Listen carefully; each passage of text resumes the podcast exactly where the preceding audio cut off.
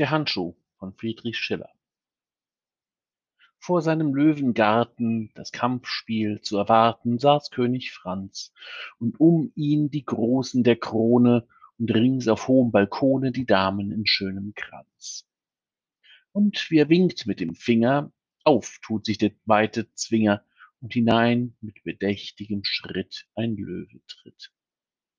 Und sieht sich stumm ringsum mit langem Gähnen und schüttelt die Mähnen und streckt die Glieder und legt sich nieder.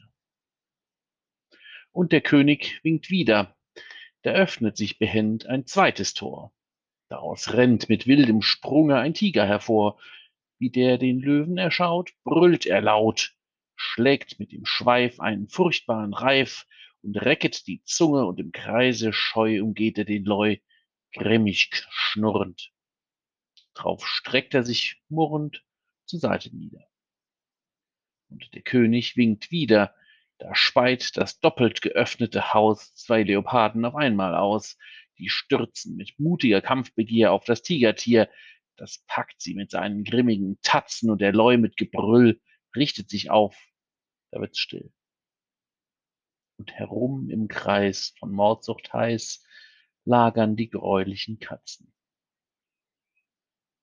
Da fällt von des Alterns Rand ein Handschuh von schöner Hand zwischen den Tiger und den Leuen mitten hinein. Und zu Ritter de Lorges spottenderweis wendet sich Fräulein Kunigund.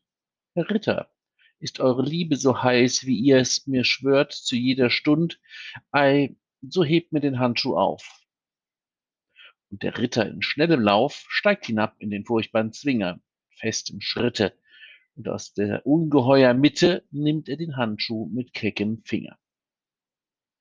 Und mit Erstaunen und mit Grauen sehen's die Ritter und Edelfrauen, und gelassen bringt er den Handschuh zurück.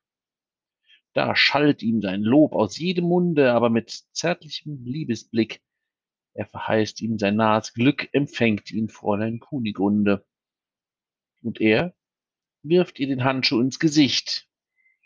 Den Dank, Dame, begehr ich nicht und verlässt sie zur selben Stunde.